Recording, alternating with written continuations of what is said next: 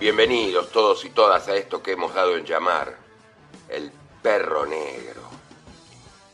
Empezamos a ladrar ya hace un tiempo, desde acá, desde el arroyo Espera, con un ladrido feliz que ahora busca llegar a todo el universo, sacando de un viejo baúl que nos topamos siempre en el fondo de la cucha, pilas de canciones, cuentos, relatos, notas, poesía y por supuesto música pero mucha música.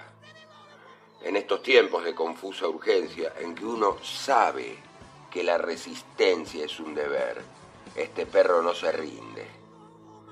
Y mientras vos estás ahí en tu ranchito, subiendo a tu canoa, con las botas de goma llenas de barro de la caravana, te ladra lo que sabe y lo que puede, te acompaña y te recuerda, te sacude te despierta, que para eso está este perro negro.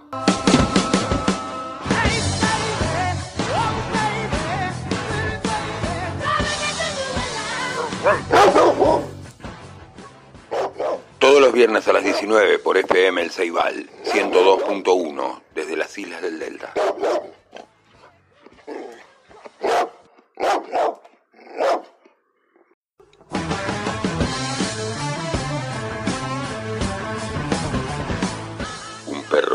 Ladra en tu muelle.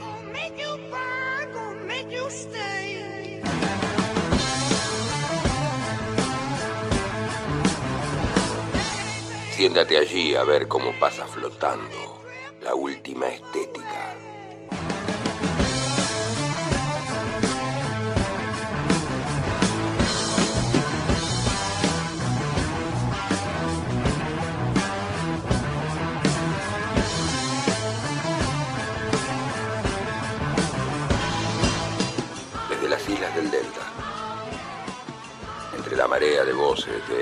FM El Ceibal, aquí empieza a ladrar un perro negro.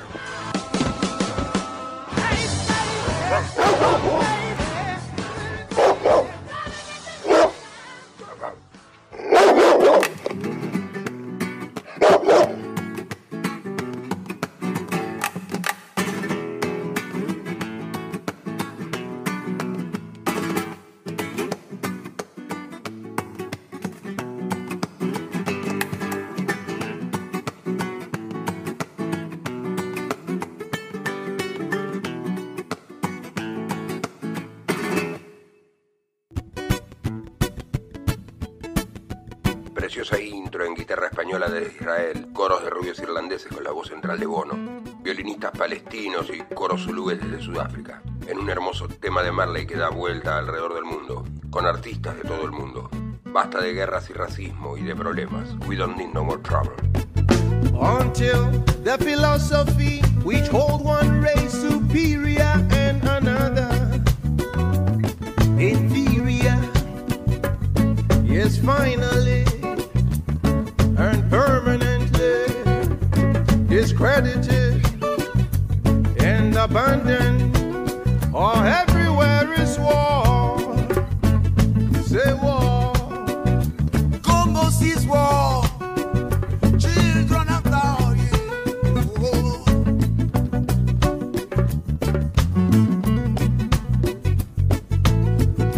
until there are no longer first class, second class citizens of any nation. Until the color of man's skin is of no more significance than the color of his eyes. Everywhere is. War.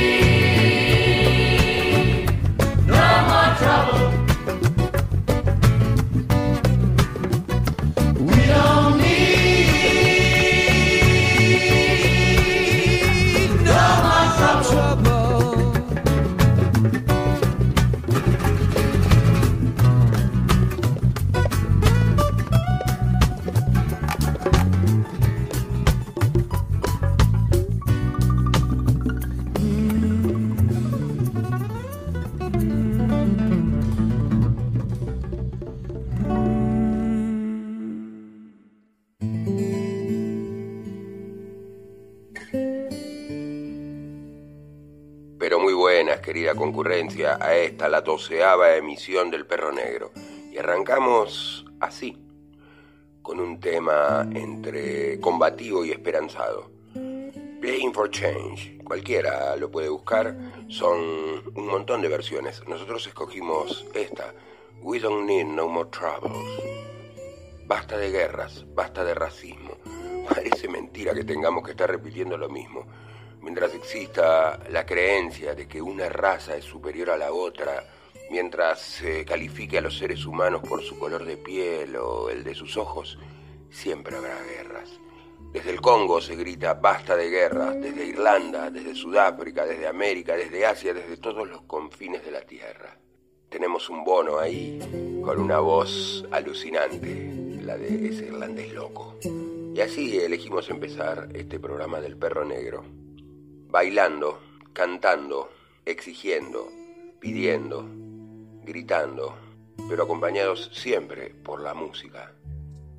Aquí en el perro negro, que va abriendo la tapa de su baúl de sueños y misterios con el que, como decimos habitualmente, siempre tropieza en la cucha del dofón y trae aquí, a FM El Ceibal 102.1, radio comunitaria, en el hermoso predio de Itecoa junto al arroyo Espera, y para todo el universo. Aquí arranca otra emisión de El Perro Negro.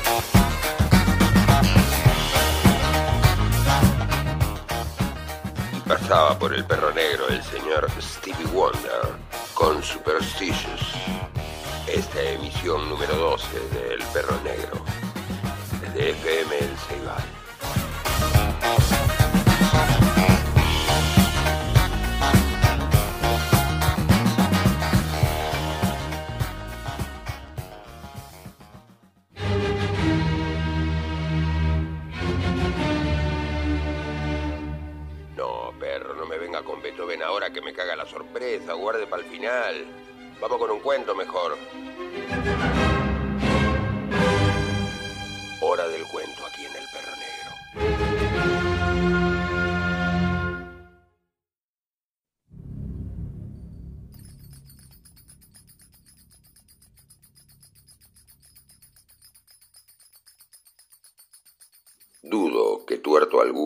Contar otra maravillosa historia semejante a la que nos ocurrió a mí y a Hortensio Lafré, tuerto también como yo. Y ahora, tomaos el trabajo de leerme. Tenía yo pocos años de edad cuando perdí mi ojo derecho en un accidente de casa que le aconteció a mi padre, y la ruina sobrevenida a este poco tiempo después por ser más aficionado a los deportes cinegéticos que al cuidado de su molino y campos, nos arrastró a todos hasta ese refugio de fracasados, que es el barrio latino de París. Después de numerosas peripecias que no son del caso, a la edad de 18 años conseguí un empleo de cobrador de una compañía de mutualidad, y en este trabajo me ganaba penosamente la vida durante los comienzos del año 1914, cuando a fines del mes de enero trabé conocimiento con un venerable caballero que estaba asociado a la compañía. Este buen señor usaba barba en punta como un artista, y su melena de cabello entrecano y ondulado, así como su mirada bondadosa, le concedían la apariencia que podría tener el padre del género humano si acertara a hacerse invisible se llamaba Monsieur Lambert.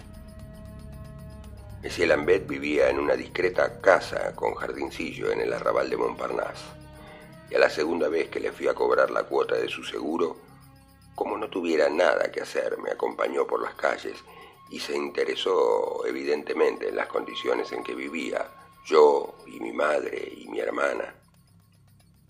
Cuando le manifesté que nuestra condición económica era sumamente precaria, no se asombró. Y sí recuerdo que me dijo con tono de voz sumamente patético, mi querido joven, si vos usarais un ojo de vidrio sería mucho más fácil conseguir un puesto honorable. ¿De dónde sacar el importe de un ojo de vidrio, Monsieur Lambert? ¿De dónde? Monsieur Lambert guardó un prudente silencio y continuó caminando en silencio a mi lado. Luego me dijo, evidentemente no se trata de menospreciar vuestra persona, pero un joven tuerto no es en manera alguna atrayente. Vaya si lo sé, repuse yo, suspirando tristemente. Monsieur Lambert prosiguió. Ha progresado tanto la industria de los ojos de vidrio que hoy se hacen tan perfectos que hay personas que afirman que los ojos de vidrio son más tiernos y expresivos que los ojos naturales.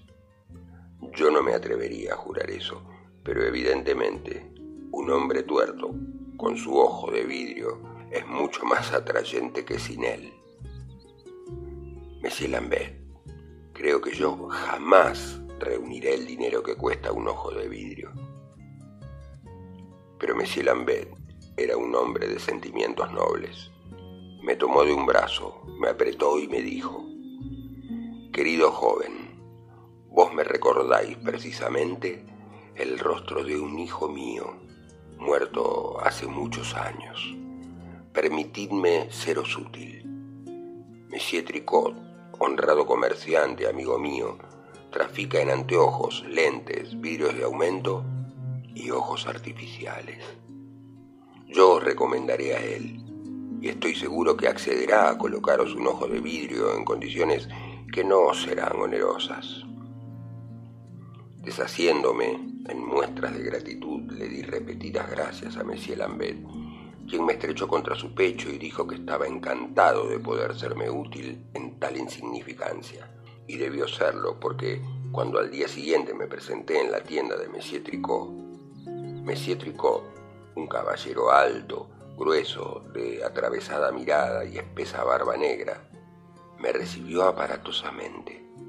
Me hizo entrar a su trastienda y dio principio al trabajo de probarme diferentes ojos de vidrio, hasta que finalmente descubrió un hermoso ejemplar que parecía hermano gemelo del mío, natural, a punto, que al observarme en un espejo no pude menos de lanzar un grito de admiración me había transformado en otro hombre gracias a la bondadosa generosidad de Monsieur Lambert.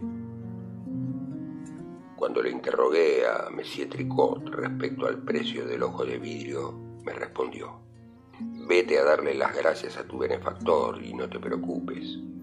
Lo que des aquí en la tierra, lo recibirás centuplicado en el cielo.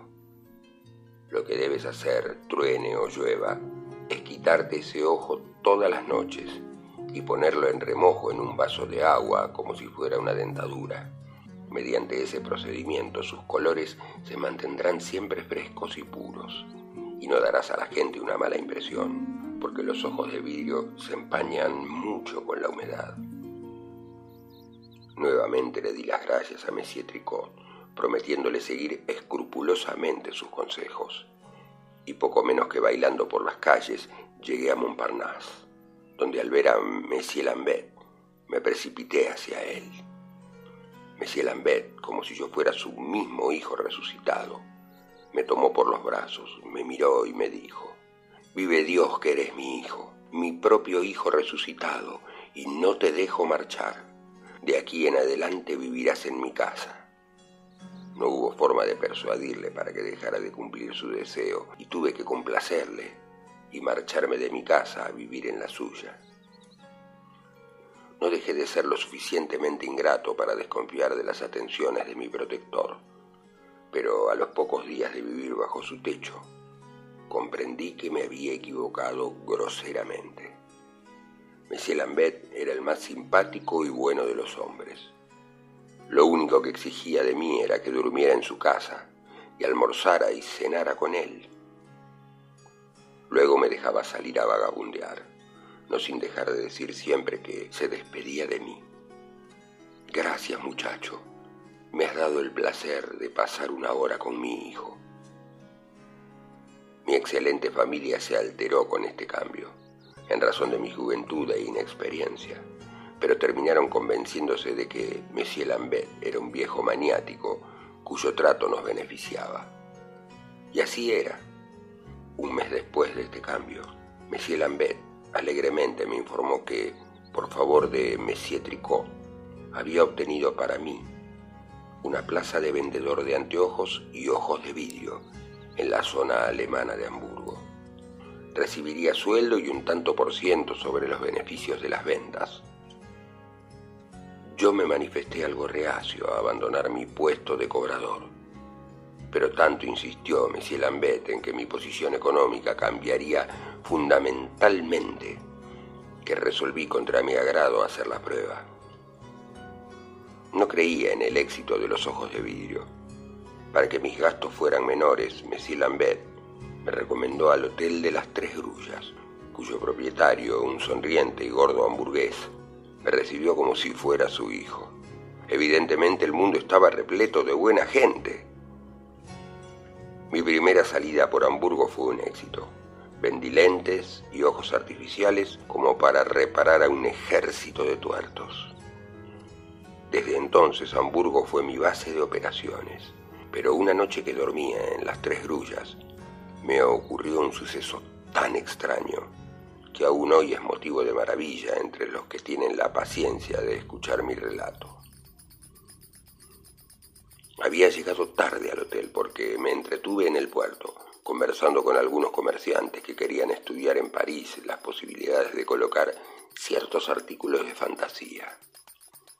Serían las dos de la madrugada y trataba inútilmente de conciliar el sueño, cuando la puerta de mi habitación se abrió tan cautelosamente que, sobreponiéndome al instintivo temor que causa la presencia de un extraño en nuestra alcoba, resolví espiarlo.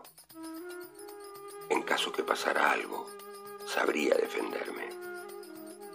Como es natural, esperaba que el desconocido se dirigiera al ropero, en cuyo interior estaba colgado mi traje, pero con mi único ojo entreabierto, a la grisácea claridad que se filtraba por un postigo entreabierto, reconocí al dueño de las tres grullas que se dirigía a la mesa. ¿Sabéis lo que hizo allí? Tomó la copa de agua donde se encontraba sumergido mi ojo de vidrio y con ella se retiró tan cautelosamente como había venido. Yo quedé atónito. ¿Qué quería hacer el hombre con mi ojo de vidrio?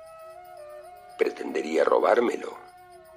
El suceso me resultaba tan extraordinario que una hora después no había conseguido dormirme.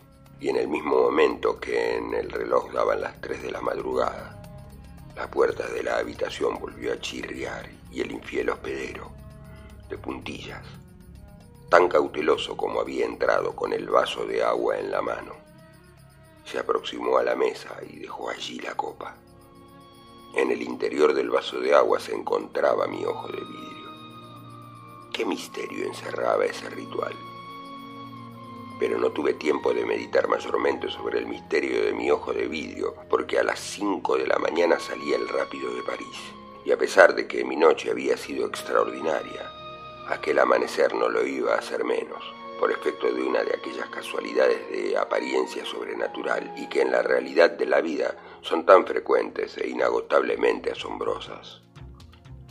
Me despedí del dueño de las tres grullas como si no me hubiera ocurrido nada, pero en mente estaba resuelto a aclarar aquel suceso, cuando otro hecho vino a complicar mi desorden mental. No había terminado de ocupar mi asiento en mi coche de segunda cuando frente a mí se detuvo Hortensio Lafré, un camarada de mi infancia. Desde que mi familia había abandonado el pueblo no nos habíamos visto. En cuanto cambiamos una mirada nos reconocimos y después de abrazarnos efusivamente nos quedamos contemplándonos con ese gusto asombrado con que volvemos a encontrarnos con los testigos de nuestros primeros juegos. Y de pronto Ambos nos lanzamos a quemarropa. Tú tienes un ojo de vidrio. Sí, y tú también. Sí. ¿Y qué haces por aquí? Vendo cristales, anteojos, ojos de vidrio. Yo me quedé examinándolo. Turulato. ¿Cómo? Tienes la misma profesión. Tú también vendes ojos de vidrio. Sí. Cristo. Esto sí que es raro. Ahora le tocaba a Hortensio asombrarse. Súbitamente inspirado le dije, ¿cómo te metiste en esto? Hortensio comenzó a narrarme la historia. Acosado por la necesidad, se había dedicado a vender novelas por entregas. Cuando un día, al llegar al barrio de Saint-Denis, se encontró con un hombre anciano que le cobró simpatía porque Hortensio se parecía prodigiosamente a su hijo muerto. ¡Satanás! Esa es mi historia, continúa. El viejo bondadoso, lamentándose de que Hortensio fuera tuerto, lo recomendó a lo de Monsieur Tricot, quien no solo le regaló un ojo de vidrio, sino que le proporcionó una ventajosa colocación para venderlos en el extranjero. Lo mismo me ha ocurrido a mí, Hortensio, exactamente lo mismo. No, así como lo oyes, dime, tu protector no es un anciano con facha de pintor, pelo entrecano, barba en punta. Sí, pues es él, Monsieur Lambé.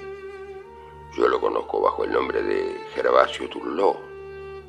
Pues el viejo, se llame Turlot o Lambert, debe ser un peligrosísimo bribón. En nuestra aventura hay demasiado misterio.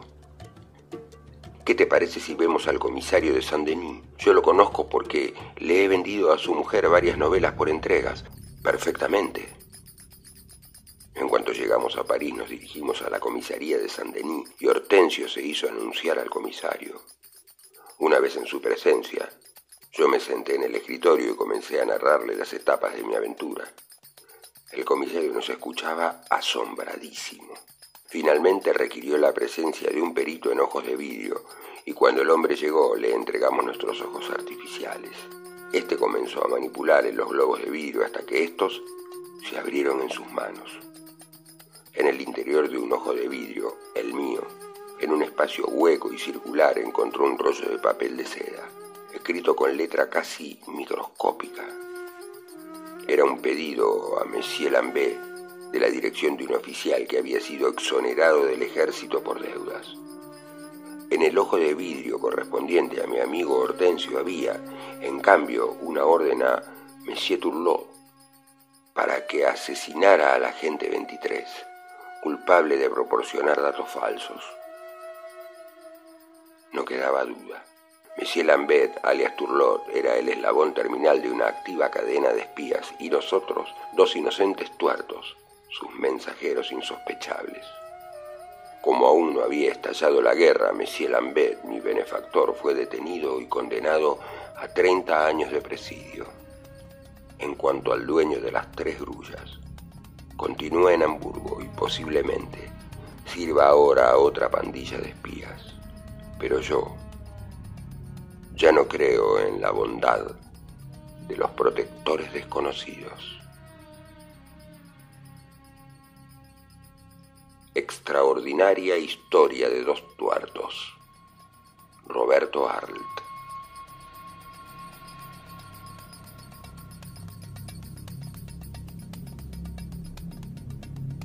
Este es el perro negro, desde el arroyo Espera, en las islas del Delta, por FM El Ceibal.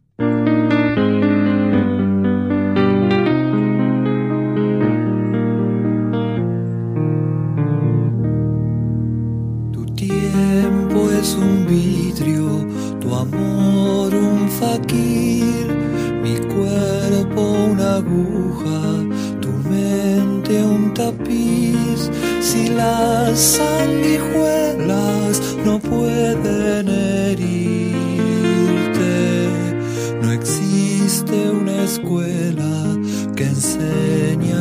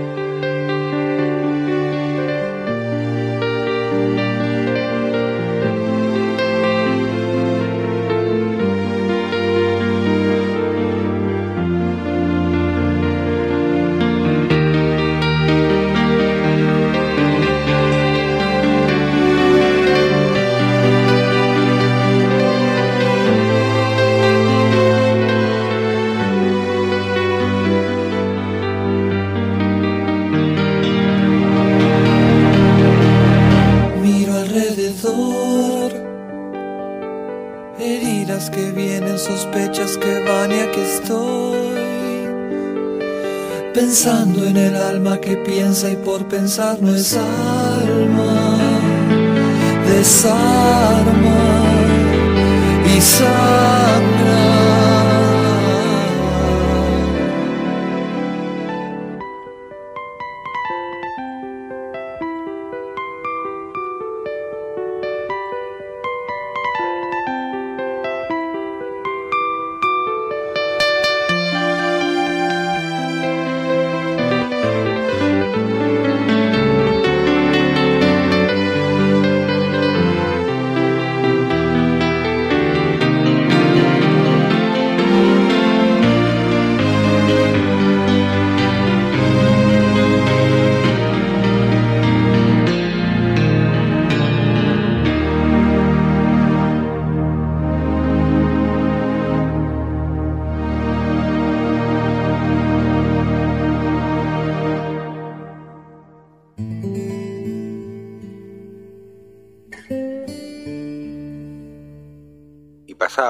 García con Desarma y Sangra del tercer álbum de Cerú Bicicleta.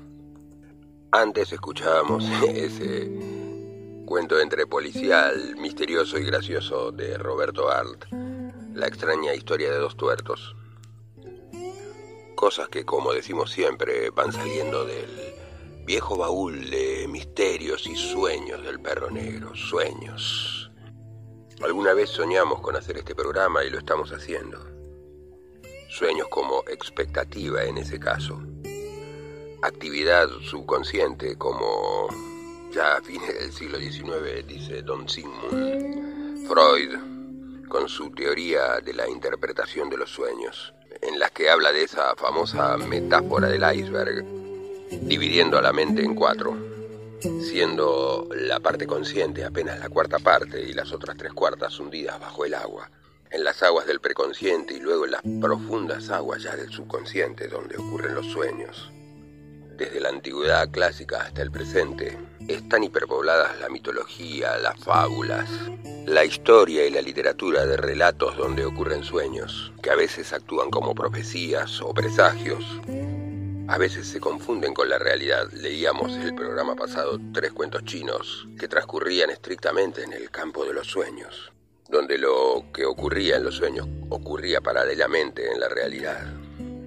Refiere Borges, el gran Jorge Luis, una anécdota de que cuando era chico en Adrogué, apenas a sus cinco años, su abuelo Acevedo lo atajó al despertarse y como todas las mañanas le preguntó qué había soñado.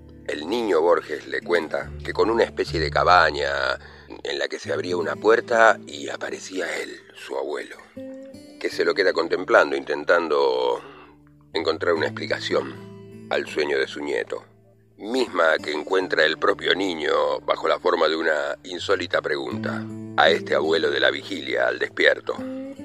Abuelo, ¿y qué estabas haciendo vos en esa casa? Así que proponemos una especie de trayecto onírico en este tramo del programa, oscilando entre canciones y pequeñas historias atinentes a los sueños. Y si hay una década onírica lisérgica, es la década de los 60, y allí, por ejemplo, un tema surgido de ese álbum extrañísimo de los Beatles de 1967 que es Magical Mystery Tour, hiperpoblado de imágenes entre oníricas y lisérgicas Así que vamos ya con ese temazo de Lennon que es I am the Walrus. Yo soy la morsa.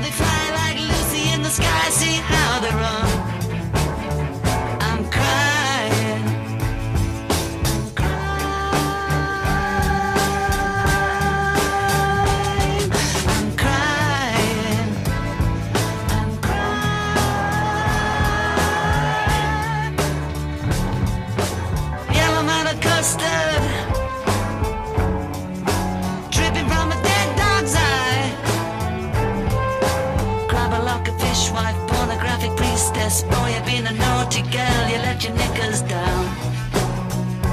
I am the Eggman.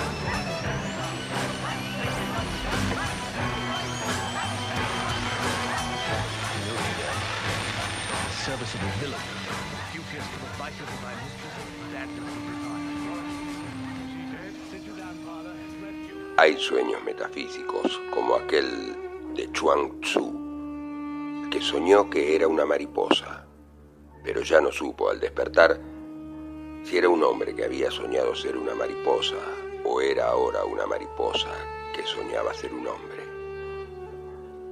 Hay también sueños mentidos que se han utilizado como ardides en la historia, pero que logra contundentemente su efecto de ardid al basarse justamente en la profunda creencia de la verdad que subyace en los sueños y que procede del inconsciente, siendo no solo una interpretación, sino casi una orden. Como cuando agentes franceses en el Canadá, después de la derrota de sus armas en 1753, divulgaron entre los indios la información de que el rey de Francia había quedado dormido durante los últimos años, pero que acababa de despertar y que sus primeras palabras fueron, hay que arrojar inmediatamente a los ingleses que se han metido en el país de mis hijos rojos. La noticia cundió por todo el continente y fue una de las principales causas de la famosa conspiración de Pontiac. Sea como fuere, aquí en el perro negro seguiremos abriendo siempre el baúl de misterios, maravillas y sueños que tiene el perro negro en la cucha del dofón y del que ahora sale un tema bastante onírico. Estábamos en la década de los 60 y aquí vamos con Focus, banda holandesa. Entre lisérgica y onírica, reiteramos. Su tema Ocus Pocus. Un infernal delirio pesadísimo. Una voz única, la del cantante, que oscila entre el heavy y el delirio cuasi tirolés, entre el rock sinfónico, el heavy y el disparate. También el talento, claro. grabado como se grababa en esa época y corolario de los sueños que fueron pasando y seguirán pasando por este programa. Focus y su tema Ocus Pocus del año 1971 y el delirante flautista y tecladista Steve Van Leer, o como sea que se pronuncie en esa voz delirante. Sale con fritas.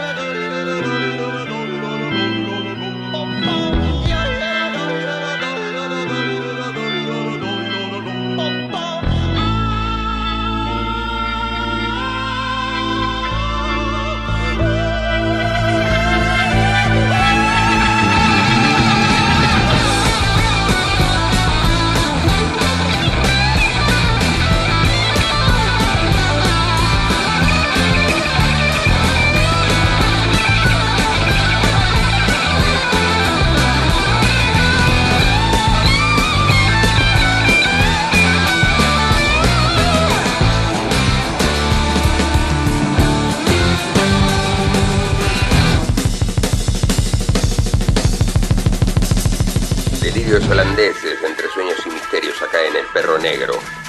Ocus Pocus, tema de Focus del año 71. Soñamos otro cachito acá en El Perro Negro y ya después nos despedimos por FM El Ceibal 102.1 Radio Comunitaria desde las Islas del Delta.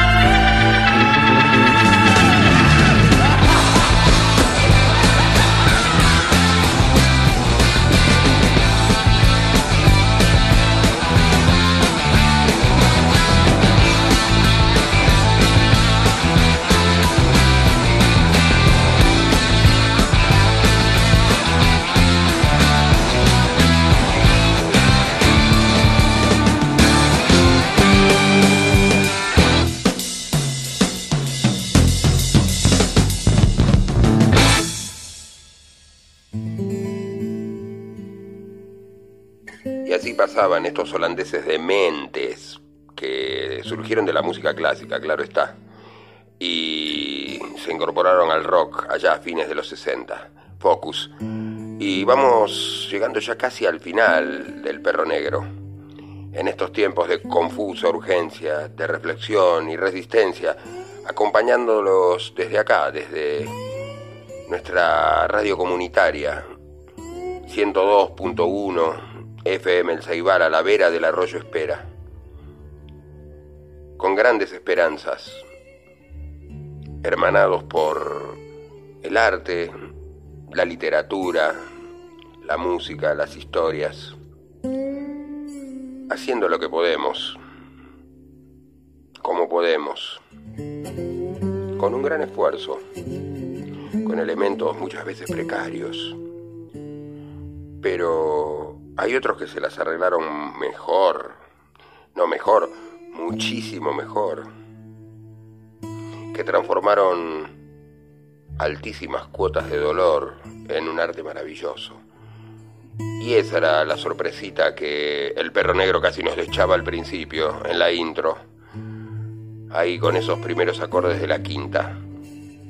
Y nos vamos con la novena, con la coral, con un fragmentito pensando en la belleza que puede surgir aún en momentos de desesperación. Así que a no desesperar, que se vienen tiempos de reflexión, de resistencia y de cambio sin duda.